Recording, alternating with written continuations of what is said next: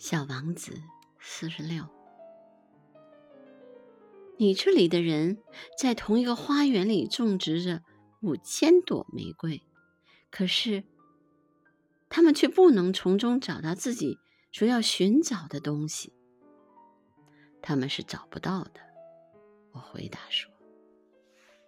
然而，他们所找到的东西却是可以从一朵玫瑰花或者一点水中。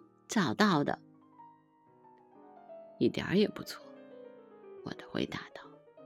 小王子又加了一句：“眼睛是什么也看不见的，应该用心去寻找。”我喝了水，我痛快的呼吸着空气。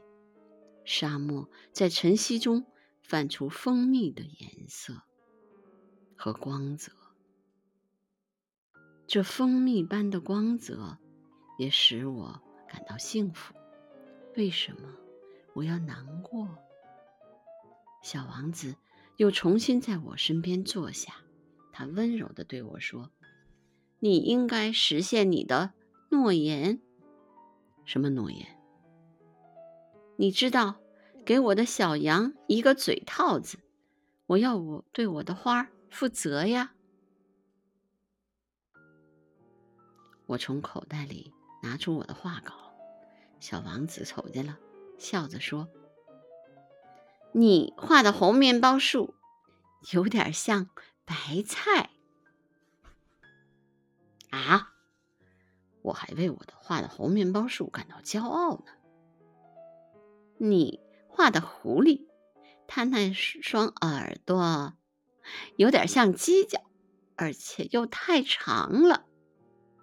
这时，他又笑了。小家伙，你太不公正！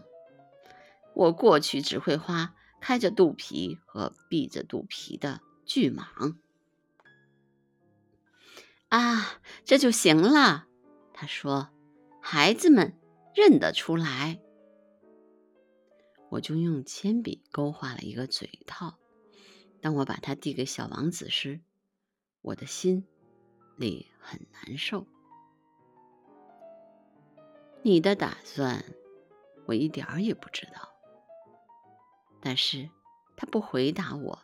他对我说：“你知道，我落在地球上到明年，到明天就一周年了。”接着沉默了一会儿，他又说道：“我就落在这附近。”此时。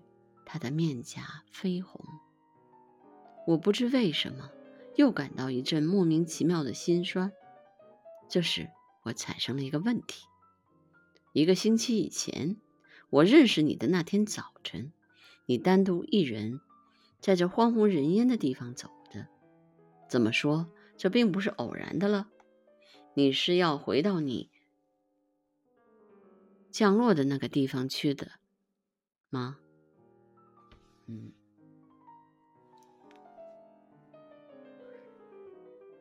你是要回到你降落的地方去是吗？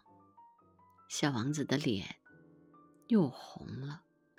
我犹豫不定的又说了一句：“可能是因为周年纪念吧。”小王子的脸又红了。他从来也不回答这些问题，但是脸红就等于说是的。是吧？啊，我对他说，我有点怕。他却回答我说：“你现在该工作了，你应该回到你的机器那里去。我在这里等你，你明天晚上再来。”但是我放心不下，我想，我想起了狐狸的话：如果被人驯服了，就可能会要哭的。